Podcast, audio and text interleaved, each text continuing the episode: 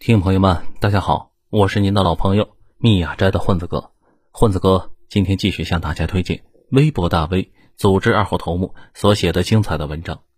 这些文章都发表在他的个人公众号“九斌”以及头条号“九斌 Pro”，欢迎大家去关注。今天我们分享的文章的题目是：戈尔巴乔夫搞崩了苏联，抬举他了。发表时间：二零二二年九月一日。关于戈尔巴乔夫的文章看了不少，发现大部分人犯了一个共同的错误，也就是太抬举他了，竟然觉得他能决定苏联的命运。稍微了解点情况就知道，苏联有点像要撞上冰山的泰坦尼克，而作为船长的戈尔巴乔夫，他上台的时候，巨轮已经进入了那个无论如何也改变不了结局的状态了。这还不是最惨的，最惨的是整条船上听他话的人。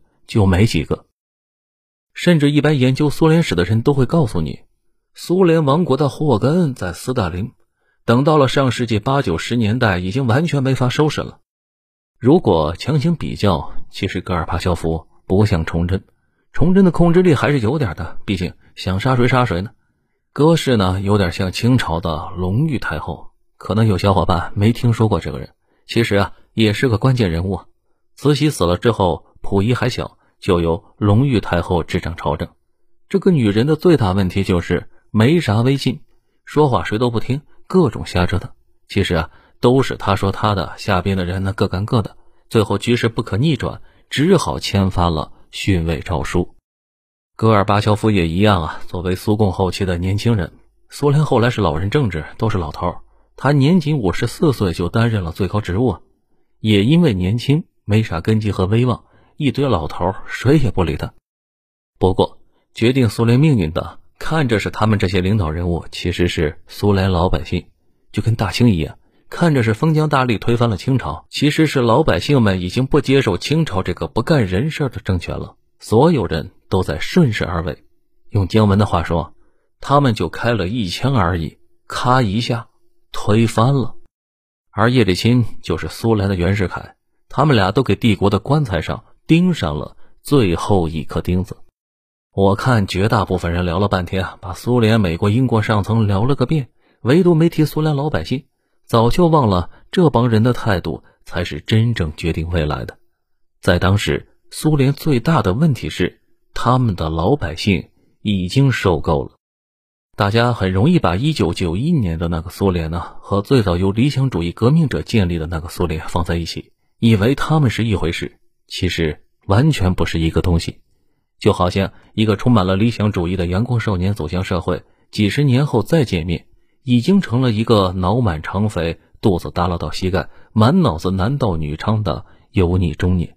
苏联早就退化了，这也是为什么毛主席说他是苏修，一点都没冤枉他。关于苏联，别的不说，最明显的一点就是这个国家越往后，阶级对立比欧美还严重。比如，社会迅速分层且固化，上层成为特权阶级，和广大民众分割开了。苏共的高级干部很快成了新阶级，生活腐化堕落，作威作福，享有各种特权。更重要的是，苏联的新贵们和苏联的民众几乎生活在两个世界，既不是鱼和水，也没有血肉相连。而更可悲的是，跟所有帝国后期一样，由于财政困难，上层挥霍无度的同时，下层却痛苦不堪。无论是军队、政府部门，还是老百姓的生活，都陷入了半瘫痪，整个基层都怨声载道。政府部门经常亏欠大半年的工资，老百姓的房子也分不下来，买面包得排长队，还不一定能买得到呢。这也是为什么有了那个著名的苏联笑话。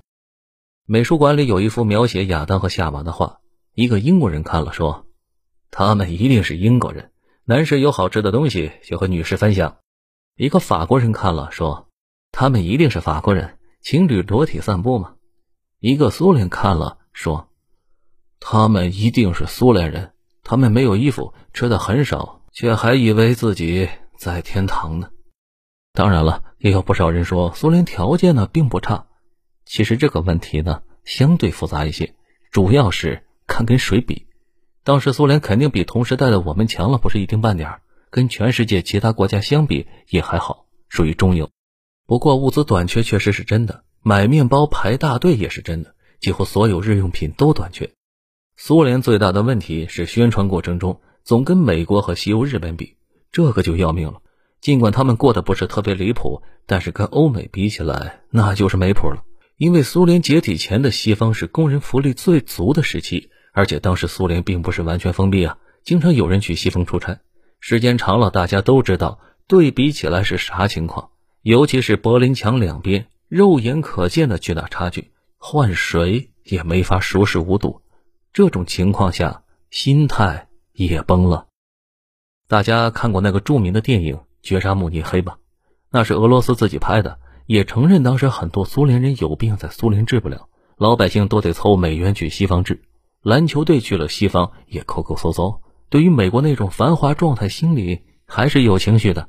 时间长了。难免陷入自我怀疑，而且当时有个东西呢，叫东德错误，也就是宣传西方不好的东西的时候，却被老百姓发现自己的问题。比如，东德拍过一个纪录片，讲的是西德失业老百姓排队领救济金，没想到老百姓却注意到失业群众竟然穿的那么好，很快这片子就被撤了。其他问题也差不多。每次想丑化下西方，却发现小丑是自己。客观的讲呢，苏联后期啊，生活水平确实不太行，但是也没有到那种完全过不下去、天天饿死人的地步。但是成天跟西方比，把老百姓心态比崩了，对政府意见特别大。苏联解体前曾经有个投票，说有百分之七十五的人支持保留苏联，这个确实是真的，确实有这么个投票。但是几乎所有人。包括当时的普京都不赞成保留当时的体制，要变革，跟富裕的西方保持一致，搞资本主义。当时的那种日子，一天都过不下去了。穷真是万恶之源。你们想想啊，苏联要解放全人类，可是当时苏联老百姓已经知道了西欧、美国、日本什么生活水平，也知道自己是什么生活水平。这种情况下，解放啥呢？让所有人都跟自己一样过这种穷的要死的生活吗？所以价值观已经崩溃了，再也不想听那些所谓的理想什么的了。不过这个百分之七十五可能样本呢有点问题。从后来的情况来看，波罗的海三国肯定是不想待在苏联大家庭了。事实上，他们从没想过待在苏联。苏联的主体俄罗斯也不想。为啥呢？有点像明朝后期江南地区贡献着全天下大半的赋税。他们心态呢有点不太好。苏联作为一个大家庭，是不是要支持边疆地区呢？是不是得支持亚非拉，比如越南、朝鲜呢？是不是得花钱打阿富汗战争呢？还得维持东德驻军呢？还有无数天天亏损的国有企业，这些企业的管理层使劲贪，下面的工人却越来越苦。到后来，天然气田这种印钞机都会亏损，你们敢想吗？这些钱里面到底有多少钱是俄罗斯出的？这个没有公论的，但肯定是很多。谁要他们是主体民族呢？资金充裕的时候呢还好说，但当俄罗斯人站在寒风里瑟瑟发抖的等面包，还不一定能等上的时候，他们陷入自我怀疑，这是必然的。所以叶利钦为首的俄罗斯民族主义者们觉得自己严重受伤了。这也是为啥后来大家能看到叶利钦一直在闹。如果没有什么社会经验，就会误以为叶利钦就是个坏逼，就他一坏人，他一个人坑了苏联，怎么可能嘛？他从不是一个人在战斗，他背后就是最极端的俄罗斯民族主义者，他们坚决不过了。戈尔巴乔夫中间一度把叶利钦的官给免了，换了个闲职，没想到一选举，大家又把他给选回来了，有点像摄政王免了袁世凯，但是控制不出局面嘛。过了一段时间，袁世凯又回来了，顺手干掉了大清。叶利钦正是有俄罗斯老百姓和上层的支持，所以肆无忌惮，逼着戈尔巴乔夫签了苏联的死亡宣言。这里就有个问题了：为啥要民主选举呢？废了不就行了吗？主要也是那些年老百姓呼声太高，压不住了。而且苏联跟美国不一样，美国一直主打的旗号是自由，苏联的旗号是民主。这就难搞了，不能自己挖自己的墙角，扇自己耳光吧？此外，苏联还有个考虑，准备尽快跟西方接轨，好向他们贷款。这也是为啥好像苏联和后来的俄罗斯好像一直在讨好西方，主要啊也是跟钱有关。不了解的人总嫌苏联后期啊太软弱，这钱啊是英雄胆，没钱怎么都强硬不起来的。关于苏联将来走什么路线呢？当时有两条改革路线，一条是美英那种自由主义，还有一条当时中国在走，也就是渐进式改革，一步一步来。可是俄罗斯人啊，你们都懂吗？从来没有准备学咱们，最后。选来选去，选了当时最发达的英美的制度，也就是新自由主义。然后苏联倒地，寡头崛起。当然了，这当中呢还有个因素，依旧是财政。苏联实在是没钱了，所以只好向美国求助。美国倒是愿意给他援助啊，只是这条件非常苛刻。这也是为什么苏联后期做了一系列匪夷所思的举动，比如开放报禁什么的。此外，两德统一，苏联没有干预，也和钱有关。因为德国人给了苏联大笔的马克，想赎回东德。苏联不再想给东德花钱输血，还能卖个好价钱，换你啊，你也卖。只有经历过缺钱，才会明白什么叫迫不得已，什么叫身不由己，什么叫事事不由人啊。反正缺钱加上一系列激进折腾后，在俄罗斯民族主义者的背刺下。苏联没了，计划经济直接过渡到无政府主义，乱乱哄哄十几年。到现在，你去俄罗斯问，发现对苏联的态度极其分裂。一小部分人觉得那是俄罗斯的巅峰，大部分无感；还有一小部分人把苏联贬得一无是处。至于普京，他明显是不想回到苏联。那句“不怀念苏联的人没有良心，想回到苏联的人没有脑子”，这就能说明问题了。多说一句啊，很多人以为普京代表的是苏共，其实不是。当初苏共在俄罗斯的形态叫俄共，俄共就是苏共在莫斯科的支部直接转变过来的。如今属于第一大在野党，跟普京是竞争关系。现在俄共在俄罗斯杜马有五十七个席位，总共呢是四百五十个席位，暂时啊他撑不了气候的，在全国差不多有百分之十的支持者。不过在这些支持者当中呢。百分之六十二的人是六十岁以上的老年人，也就是说，年轻人普遍对苏联挺无感，老年人呢比较怀念。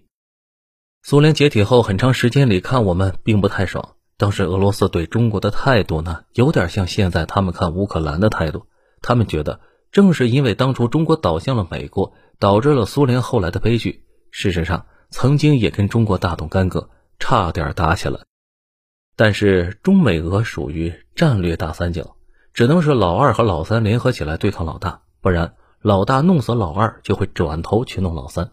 所以中国跟苏联在一起的时候，美国有些灰头土脸。后来中国和苏联决裂了，然后又跟美国联合，很快苏联就崩了。苏联崩了以后，战略上中美就没了合作的必要嘛，反而中俄重新走在一起了。尽管俄国确实不太喜欢中国。依旧没办法，形势比人强嘛。